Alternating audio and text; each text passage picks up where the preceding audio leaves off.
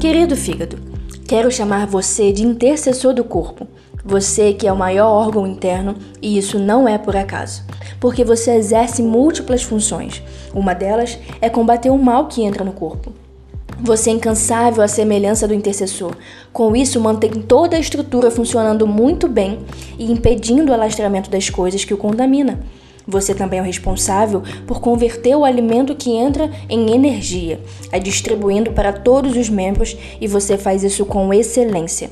Nada te é difícil demais. Contudo, há algo que pode te destruir. Quando o corpo resolve se embebecer com os banquetes do mundo, colocando para dentro aquilo que deveria estar combatendo, isso lhe gera um trabalho muito exaustivo e muitas vezes te leva ao esgotamento, mesmo você sendo capaz de se regenerar pois quando o corpo se embriaga de forma constante, não dá tempo de você se recuperar, e então você começa a se enfraquecer, comprometendo a saúde de todo o corpo, e quando você adoece, todo o corpo também adoece. Porque quem irá trazer energia e combater o mal se você não estiver plenamente funcionando?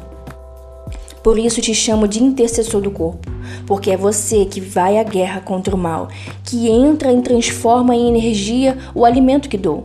E quando o corpo se alimenta do que não vem de mim, é você que toma a frente para aniquilar o mal, que entrou para que ele não fique entorpecido com os manjares do mundo e assim se destrua.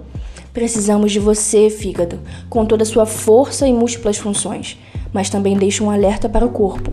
Cuide para não comprometer esse órgão tão precioso que muitas vezes trabalha ocultamente para o bom funcionamento de vocês. Porque para que tudo tudo no corpo flua, este precisa estar agindo constante e plenamente. Com amor, aquele que te faz incansável.